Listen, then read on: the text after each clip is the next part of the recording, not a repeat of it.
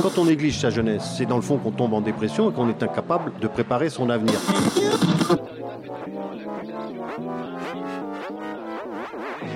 Ça ne veut plus rien dire, lycéens. C'est des merdeux, des cons. Le jeune est tourné vers l'avenir. Mais aujourd'hui, l'avenir ne se tourne plus vers le jeune. Univox, le rendez-vous du monde étudiant sur Radio Campus. Nous vous proposons un Univox en deux parties à partir d'un documentaire réalisé en 2021 par Mélissa Vicuise de Radio Campus Tour pour le réseau Radio Campus France. Il y est question d'islamo-gauchisme, de liberté académique et en toile de fond de discrimination institutionnelle, consciente ou non, à l'université et plus largement dans la société française. Deuxième partie.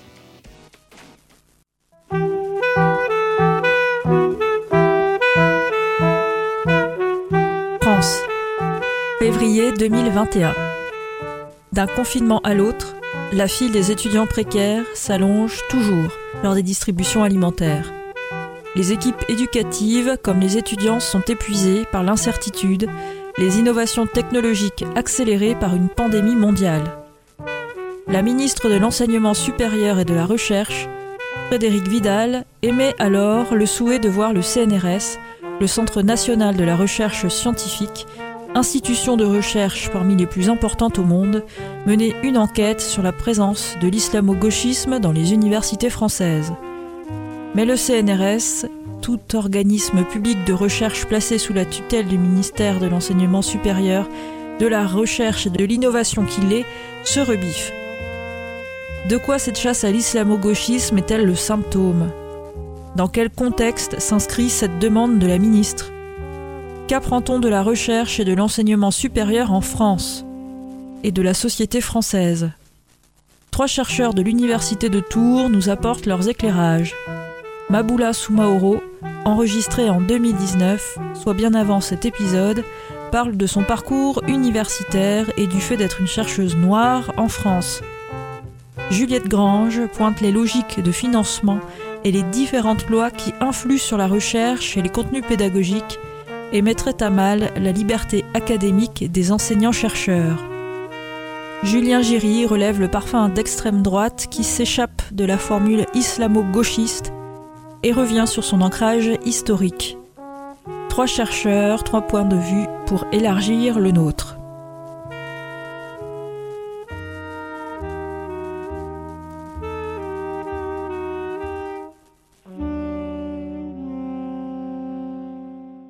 L'islamo-gauchisme n'est pas une réalité scientifique. L'islamo-gauchisme, slogan politique utilisé dans le débat public, ne correspond à aucune réalité scientifique. Ce terme, au contour mal défini, fait l'objet de nombreuses prises de position publiques, tribunes ou pétitions souvent passionnées.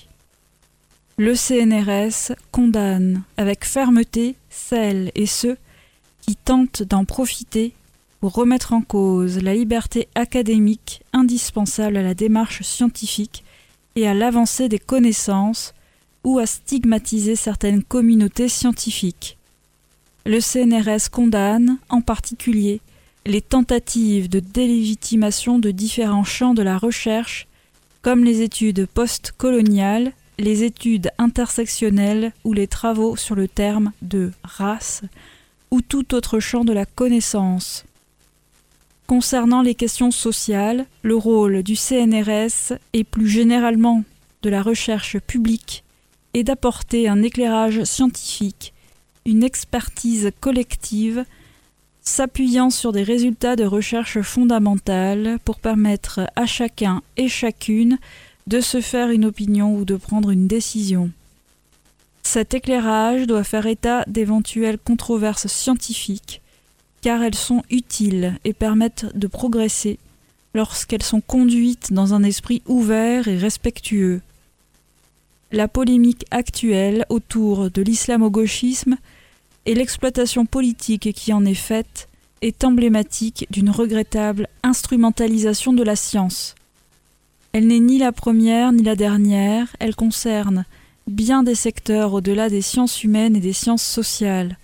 Or, il y a des voies pour avancer autrement au fil de l'approfondissement des recherches, de l'explicitation des méthodologies et de la mise à disposition des résultats de recherche.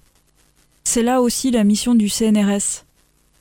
C'est dans cet esprit que le CNRS pourra participer à la production de l'étude souhaitée par la ministre de l'Enseignement supérieur, de la Recherche et de l'Innovation, visant à apporter un éclairage scientifique sur les champs de recherche concernés.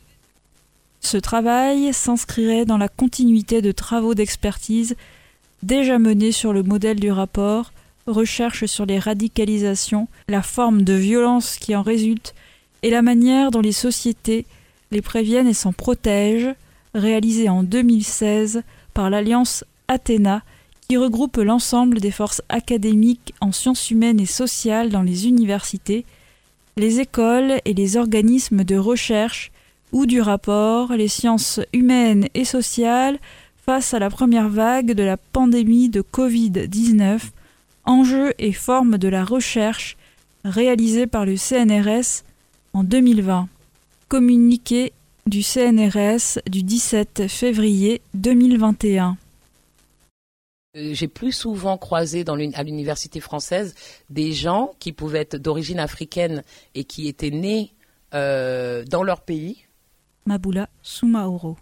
Enfin, en dehors de la France, ou même j'ai croisé plus de personnes issues des Outre-mer, mais qui venaient, je euh, je sais pas, de, la Guadeloupe ou de la Guyane, que des gens euh, d'origine africaine nés en France. Moi, je trouve que c'est nous qui sommes complètement invisibles. Comme si c'était plus facile pour, euh, pour la France, pour la République, pour les institutions, je ne sais pas, pour les personnes même, de d'interagir avec quelqu'un qui venait carrément de l'extérieur. Nous, c'est comme si on, représentait une, une sorte de comment dire ambiguïté. C'est-à-dire qu'on veut, moi, on veut que je sois de la Côte d'Ivoire. Euh, je, peux rencontrer des gens euh, qui vont me dire, bah, jusqu'à aujourd'hui, ah, vous venez d'où? Alors quand j'ai pas envie de discuter, je vais dire, bon, je viens de la Côte d'Ivoire, comme ça c'est réglé, puisque c'est de ça dont vous voulez parler. Et ensuite, qui vont me dire, ah ben moi j'ai vécu 17 ans en Côte d'Ivoire, eh ben moi pas du tout. Moi pas du tout. Alors qu'est-ce qu'on fait maintenant? Pourquoi? Pourquoi c'est impossible de m'ancrer en France hexagonale Et je me dis, pourquoi et à quoi ça sert Donc, euh, au niveau même de, des institutions, au niveau de l'université, moi, j'ai eu très peu de professeurs qui, euh, avaient mon profil. Est-ce que c'est c'est chronologique Est-ce que c'est historique Est-ce que je fais partie de la euh, première génération à, euh, je sais pas moi, atteindre le, le, niveau de diplôme qui fait qu'on peut avoir des postes à l'université? Je sais pas. Je crois qu'il y a des gens issus d'immigration qui sont bien plus âgés que moi et qui ont eu les mêmes diplômes que moi et qui n'ont pas intégré. Euh, on dirait qu'il y a une impossibilité. Moi, on m'a déjà pris, même ici à l'université, un collègue euh, à qui je, avec qui je discutais dans mon bureau en français. Le collègue a préféré croire que j'étais américaine. Ah, vous êtes française? Ben oui, c'est pour ça qu'on parle en français depuis tout à l'heure euh, parce qu'il m'avait pris pour une lectrice. Vous connaissez les lecteurs qui vous euh, euh, donnent les cours de linguistique ou des choses comme ça. Et même moi, les meilleurs des lecteurs que j'ai pu croiser au fil des ans, même ceux qui parlaient un français impeccable, j'ai toujours entendu un petit accent, quelque chose. Donc je me suis dit, est-ce qu'au niveau de mon élocution, est-ce qu'au niveau de ma manière de parler, est-ce que je peux passer pour anglophone? Non, je ne pense pas. Donc je m'interroge encore sur la raison pour laquelle ce collègue a préféré m'imaginer, m'imaginer anglophone. Et pour moi, m'imaginer euh, anglophone, c'est ça à voir avec euh, avec mon corps, avec la couleur de ma peau, et à cette impossibilité à m'ancrer dans, dans, le territoire euh, français, quel qu'il soit. Moi, c'est comme ça que, que je le vois après y avoir, enfin après l'avoir vécu, après y avoir réfléchi, puis surtout après l'avoir beaucoup étudié, puisque tout à l'heure je parlais de ma spécialité je sais pas pourquoi. en tout cas, il y a quelque chose qui se passe et on a l'impression en plus que dès qu'on en parle, non, non, non, non, non, non, non, qu'est-ce que tu vas t'imaginer? Oh, mais non, pas du tout. Bah si. Pourquoi je serais américaine? Quand je suis partie aux États-Unis, c'était aussi pour étudier. Donc j'ai vraiment découvert un champ d'études qui euh, vraiment peinent à, s'installer en France, mais il y a des choses qui se font. Et ce sont les études. Euh, donc moi, j'ai fait des études, des études d'anglais à l'origine, et ensuite je me suis spécialisée en études euh, afro-américaines. Et quand je suis partie aux États-Unis, je me suis spécialisée en ce qu'on appelle les études de la diaspora noire africaine. Donc en gros, c'est de la civilisation et qui s'intéresse aux populations donc d'ascendance africaine, proche ou lointaine, dans les territoires anglophones des Amériques, puisque j'avais cette formation euh, d'angliciste. Et après, avec le voilà, au fil des années, je me suis aussi intéressée euh, aux populations afrodescendantes euh, qui ne sont pas anglophones. En fait, je me suis retournée vers moi-même, essayer de réfléchir au fait d'être noire et d'origine africaine en France hexagonale.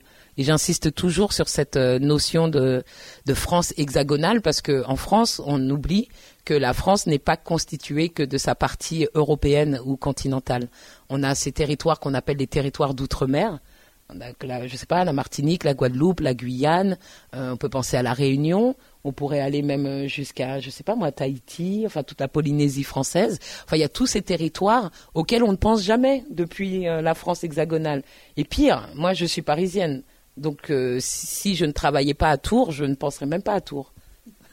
Donc, il y a, comme, ça des, tendances à centraliser euh, qui font que on rend invisible d'autres territoires. Alors comment ce terme s'est retrouvé aussi euh, lié à l'université française? Alors c'est ça qui est assez intéressant. Je crois qu'il faut, il faut prendre ça un peu plus, un peu plus globalement. Julien Giry on voit que de toute façon, euh, ce type de, thématiques hein, se sont imposées plus largement dans l'opinion publique en général. Ça serait peut-être un peu long d'expliquer comment finalement euh, une partie de la droite, de l'extrême droite, on comprend pourquoi euh, par haine de la gauche a des musulmans, par crainte ou, rejet de l'islam, c'est tout à fait tout à fait naturel. Et on voit comme depuis plusieurs années qu'une partie de la gauche aussi a en récupérer ces, termes, ces termes à gauche, le printemps républicain par exemple, ou même des gens qui sont à qui viennent de la gauche, etc.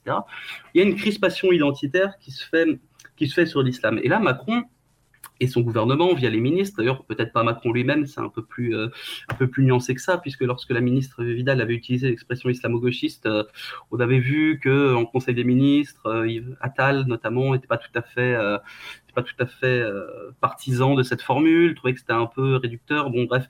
donc cette formule, elle arrive par un calcul politique, je crois, assez, assez, intéressant du ministre de la ministre, qui comprend qu'il faut flatter une partie euh, de cet électorat, de cet électorat plutôt euh, droitier, s'il veut être élu en, en, 2000, en 2022. Parce que l'alliance macroniste 2017, avec une partie de la gauche qui avait quand même euh, voté pour lui contre Marine Le Pen, eh ben, elle, se fissure largement au, regard des politiques mises en place par le, par le même ministre. la gauche académique elle est largement aussi opposée aux réformes mises en place par la ministre Vidal depuis son, euh, depuis son, arrivée au pouvoir. Donc il y a aussi des lignes de fracture qui se jouent. Et, ça, et c'est comme ça, dans ce contexte-là, d'opposition déjà à cette ministre, que le, que le terme arrive. Elle arrive pourquoi? Parce que une, une poignée finalement d'universitaires, alors minoritaires quantitativement dans l'université et parfois aussi très marginaux dans leur discipline, ont demandé quelque part à la ministre de lutter contre ce qu'ils estiment être une idéologie euh, dévoyée, l'islamo-gauchisme, les études décoloniales, postcoloniales, les théories intersectionnelles, etc., etc. Donc il y a tout un contexte de gens qui se voient et qui sont minoritaires, qui ont une vision plutôt, disons, droitière des sciences sociales et qui se pensent euh, complètement euh, assiégés en lutte par rapport à ce qu'ils considèrent non plus comme de la science, mais de l'idéologie pure. Donc, dans ce contexte-là, le terme est arrivé comme une espèce de label de disqualification pour jeter l'opprobre sur toute une frange et tout un pan euh, des sciences sociales francophones et anglo-saxonnes également, surtout même d'une manière générale, à part, je pense, dans des stratégies un peu de renversement du stigmate, euh, personne ne se reconnaît islamo-gauchiste parce que c'est un concept euh, relativement, euh, relativement, relativement creux et vide de sens. Hein. Je crois que le, CNRS en a fait état, la conférence des présidents d'université en a fait état. On est face vraiment à ce terme valise dont on parlait tout à l'heure, dont on a peine à, à saisir la substance, si ce n'est comme un usage de disqualification. Et on le voit bien, la manière dont ça a été euh, utilisé. Cette minorité d'universitaires qui a fait cette tribune, notamment, qui a fondé l'Observatoire du décolonialisme ou l'Observatoire des fondamentalismes en Belgique, euh, a été largement suivie par une presse, par une presse, une presse donc plutôt, plutôt droitière, par des éditorialistes plutôt de droite, Valeurs Actuelles, CNews, etc. Pour justement enfoncer le clou face à des gens qu'ils considèrent comme des adversaires, des adversaires politiques. Et c'est là où c'est tout à fait inquiétant parce que, d'une très manière générale, l'université était un lieu de controverse, de débat, de débat extrêmement fort. Dans les années 70, vous aviez des marxistes à l'université qui s'en prenaient euh, violemment avec leurs collègues, disons, plutôt, plutôt libéraux, libéraux-conservateurs. Mais jamais on a demandé l'intervention du pouvoir politique. C'est là où on franchit un, cap qui, moi, me paraît assez, assez douteux. Les controverses académiques, elles existent, c'est normal. Il y, a des, il y a des débats idéologiques, des débats d'idées, des débats de vision, de perception, des conflits de méthodes, c'est tout à fait normal. Mais là, ce qui est, ce qui, ce qui est fou, c'est que on demande une minorité d'universitaires demande via les tribunes au pouvoir politique d'intervenir et le pouvoir politique accepte. C'est là où est le problème. Islamo-gauchisme. Frédéric Vidal suscite un tollé dans le monde universitaire et un malaise au sein de la majorité. Mandaté par la ministre de l'Enseignement supérieur et de la Recherche pour mener une étude sur l'islamo-gauchisme dans les universités, le CNRS a, condamné les tentatives de délégitimation de différents champs de la recherche. L'Élysée a tenté de couper court mercredi 17 février à la polémique ouverte par la ministre de l'Enseignement supérieur et de la Recherche, Frédéric Vidal, qui a mandaté le CNRS pour mener une étude scientifique sur l'islamo-gauchisme dans les universités. Cette sortie avait d'abord suscité la stupeur la conférence des présidents d'université. Mardi, ces derniers avaient dénoncé dans un communiqué les représentations caricaturales et arguties de café du commerce de Madame Vidal. Mercredi, le CNRS lui-même a adopté un ton critique en condamnant les tentatives de délégitimation de différents champs de la recherche. À l'issue du Conseil des ministres, le porte-parole du gouvernement, Gabriel Attal, a donc rappelé l'attachement absolu à l'indépendance des enseignants-chercheurs porté par Emmanuel Macron. Cette conception est partagée par l'ensemble des membres du gouvernement et continuera à être défendue, a-t-il insisté. L'heure est au recadrage alors que la priorité pour le gouvernement est évidemment la situation des étudiants dans la crise sanitaire, selon M. Attal pas question d'ouvrir un front avec le monde universitaire en pleine pandémie de Covid-19 et encore moins avec la jeunesse à un peu plus d'un an de l'élection présidentielle de 2022. Au sommet de l'État, on l'assure, ni le président de la République ni le Premier ministre n'étaient informés de l'initiative de la ministre. Invité de CNews, dimanche 14 février, Frédéric Vidal avait annoncé son intention de confier au CNRS une enquête visant à distinguer ce qui relève de la recherche académique et ce qui relève du militantisme et de l'opinion. Sa sortie était inopportune, tranche un conseiller de l'exécutif. Elle a eu envie de faire un coup qui s'avère mal calibré et de sortir du malaise étudiant dans lequel elle est empêtrée, analyse un macroniste, selon qui l'ancienne présidente de l'université Nice, Sophia Antipolis, novice sur la scène politique, a voulu montrer qu'elle sait faire de la poloche, de la politique politicienne. Exaspération à son comble. Si Emmanuel Macron prend ses distances, la ministre a pourtant trouvé du soutien du côté de l'aile droite du gouvernement. Madame Vidal est courageuse, et elle a raison, a ainsi salué le ministre de l'Intérieur, Gérald Darmanin, mercredi 17 février sur France 5.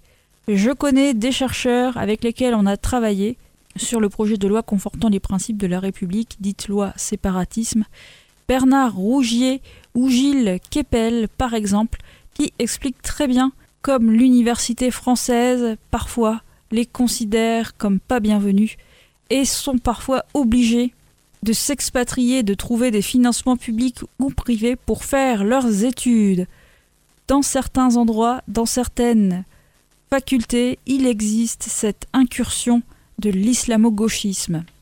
Article de Le Monde par Sylvia Zapi, Mariama Daram, Olivier Fay et Soazic Lenévé, publié le 18 février 2021. Et donc moi, avec euh, le corps que j'ai, la couleur de peau que j'ai, on ne m'a jamais, comment dire, on m'a jamais soupçonné d'être musulmane. Ça n'a pas été mon problème. Maboula Soumaoro pour moi, je suis déjà, euh, enfin, quand les gens me perçoivent, je suis une femme noire et ils vont se dire, euh, c'est une femme noire ou c'est une femme euh, africaine, pas antillaise, non, vraiment africaine. J'ai une tête d'africaine apparemment et des traits d'africaine. Et donc la question de l'islam, les gens qui se connaissent, qui s'y connaissent, pardon, en culture, je sais pas, d'Afrique de l'Ouest, pourraient savoir par mon nom de famille, mais ça il faut connaître, que de toute façon, euh, je sais pas, les djoulas sont musulmans. Enfin, si vous rencontrez quelqu'un qui est djoula, il a de grandes chances d'être musulman. Si vous croisez un soumoro, il y a de grandes chances euh, que la personne euh, soit, soit musulmane. Si je m'appelais par exemple Mariam, euh, les gens devraient savoir, comprendre que Mariam c'est Marie et que Mariam c'est la version euh, africaine de l'Ouest et musulmane de, de Marie. Voilà. Mais ça, c'est un savoir qui n'est pas connu. Donc, quand les gens, quand je dis aux gens que je suis musulmane, quand je dis que je suis, en plus, je suis une très mauvaise musulmane, mais je suis musulmane quand même. mais quand je dis que je fais le ramadan, ou quand, euh, voilà, euh, parce que je, fais le ramadan quand même, euh, les gens ont du mal à le croire. Et donc, c'est comme si ces, strates de mon identité, elles étaient, euh, comment dire, elles ne pouvaient être que binaires ou très très simples. C'est-à-dire noir c'est noir, africain c'est africain, musulman c'est autre chose. Enfin voilà. Alors qu'on peut être noir et musulman et noir et plein d'autres choses. Mais quand on me voit, vu que je ne suis pas voilée, par exemple, ben on, va jamais jamais m'associer à l'islam. Non pas que certaines doctrines euh, ne méritent pas d'être discutées ou remises en cause. Moi je suis pas du tout, alors pas du tout dans favorable euh, à tout ce que les études postcoloniales, aussi bien philosophiques qu'en sociologie, proposent. Juliette Grange. Euh, mais je pense que ça doit, doit, être discuté dans le champ universitaire, par les universitaires, et que les politiques n'ont pas à guider euh, euh, à partir de quoi d'ailleurs les doctrines qui sont euh, élaborées dans les dans les groupes de recherche, dans les équipes de recherche, qui doivent rester libres de leurs de leurs conclusions ou de leurs travaux ou de leurs choix mais euh, donc euh, il y a euh, dans l'ensemble une mise en cause de la, ce qu'on appelle la liberté académique, qui est d'ailleurs un droit constitutionnel des professeurs, ceux qui en rendent professeurs des universités. C'est-à-dire ils sont complètement libres de définir leurs objectifs de recherche, leurs objets de recherche et aussi leurs thèmes d'enseignement, euh, la manière dont évidemment on respecte des maquettes, on respecte des règlements administratifs, cela va de soi. Mais si euh, par exemple un cours technologie euh, et politique, euh, eh bien, je suis libre d'élaborer complètement mon séminaire ou mon cours comme je l'entends, évidemment en respectant euh, un certain nombre de règles, mais absolument comme je l'entends. Et c'est peut-être cela qui a été mis en cause. Tout va très bien, Madame la Marquise. Tout va très bien, tout va très bien.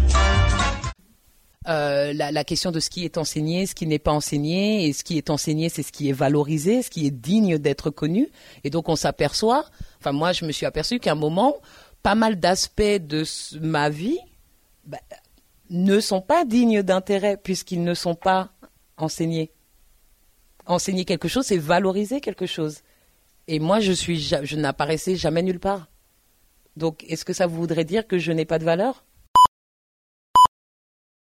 Beaucoup de choix fondamentaux sont guidés par euh, des choix euh, de financement des équipes de recherche qui vont euh, travailler plutôt dans telle ou telle dimension, qui sont des demandes directes ou indirectes des institutions, ou de la réponse à des appels d'offres, ce qui va certainement peut-être euh, limiter euh, la liberté académique et, et qui, euh, si je, j'en crois les, les, les, les, nouvelles lois régissant l'université, risque de limiter de plus en plus la liberté académique dans le futur. Pourtant, il faut, il faut que l'on vous dise, on déplore un tout petit rien.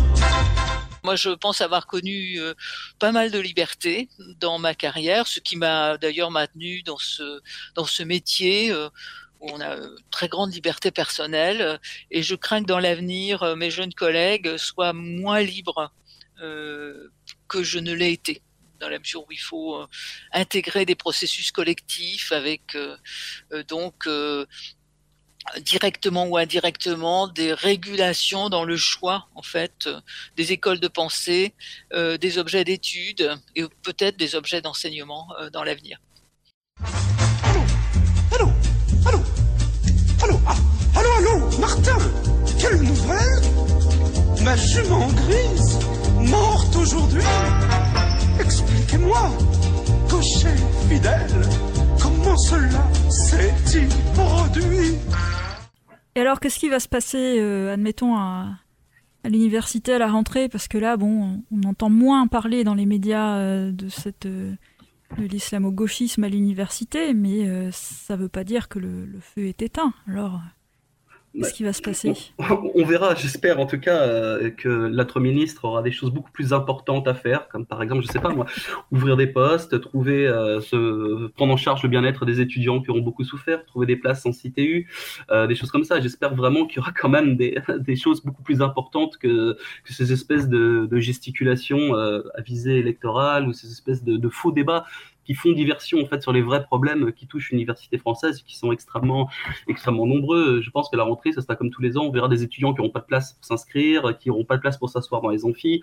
Et ça, c'est des problèmes sur lesquels je pense qu'on attend davantage un ministre que sur une espèce de chasse aux sorcières d'une cinquième colonne supposément infiltrée dans l'université, parce que là, on nage quand même en, plein, en pleine théorie conspirationniste. Alors on s'étonnera surtout que les militants anticomplotistes qui sont toujours euh, hyper, hyper vigilants ou euh, très très proactifs pour dénoncer euh, toutes les théories du complot euh, supposées crues par, par nos concitoyens. On, on s'étonne de leur silence lorsque une ministre au gouvernement décide d'enquêter sur une supposée cinquième colonne infiltrée secrètement au sein de l'université. Donc euh, j'espère que la ministre retrouvera un peu la raison, laissera de côté ces, ces vieilles lunes et, euh, et, se concentrera sur ce qui fait vraiment problème à l'université. Je crois euh, le manque structurel de postes d'enseignants-chercheurs, la condition des étudiants qui est absolument voilà, précaire pour beaucoup d'entre eux. Donc voilà, je crois qu'il y a suffisamment de vrais problèmes pour euh, ne pas se lancer dans des combats un peu chimériques. Donc on n'a qu'à mettre les pieds dans le plat, et puis comme ça, tout le monde sera libéré, tout le monde sera content, et on passera à autre chose. Parce que c'est aussi pesant de devoir euh, faire silence sur des choses qui se, qui se passent au quotidien. Quand je dis au quotidien, c'est-à-dire qu'arriver en tant que maîtresse de conférence à l'université peut m'amener à devoir gérer des personnes, que ce soit des collègues, des étudiants, du personnel administratif ou même euh, les personnes qui s'occupent du, euh, du ménage, à ne pas croire que je suis prof. Je ne suis pas la prof à laquelle on s'attend. Parce que généralement, les gens qui me ressemblent ne sont pas profs à l'université. Vous voyez ce que je veux dire? Et ça, on le sait, on le constate. Donc pourquoi, à partir du moment où j'en parle, et je ne suis pas la seule, ah, non, non, non, faut pas faire la distinction. Non, la distinction, elle existe déjà. Et s'il n'y avait pas de, distinction, on ne serait pas en train de parler de ça. Je pourrais me définir autrement. Je ne suis pas que noire. Je ne suis pas que ivoirienne. Je ne suis pas que djoula ou musulmane. Je suis plein d'autres choses. Mais toutes ces autres choses, elles ne me pèsent pas ou elles ont, elles ont une incidence moindre dans mes, interactions euh, avec les gens. Si j'arrivais à Tours en tant que femme de ménage, je ne pense pas qu'on me dirait Vous êtes sûr que vous êtes la femme de ménage? C'est bien vous? C'est bien vous la femme de ménage? Non, je pense plutôt que vous êtes prof. Hmm, ça m'est jamais arrivé.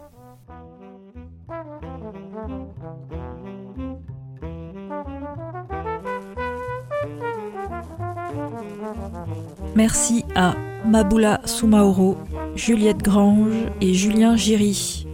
Merci également à Nadia Bellarbi et Nicolas Orbert. Ce documentaire est à retrouver en intégralité sur le SoundCloud de Radio Campus France. Il a été réalisé en 2021 par Melissa Vicuise pour le projet GTTO Get These Trolls Out, projet européen luttant contre les discours haineux diffusés dans les médias.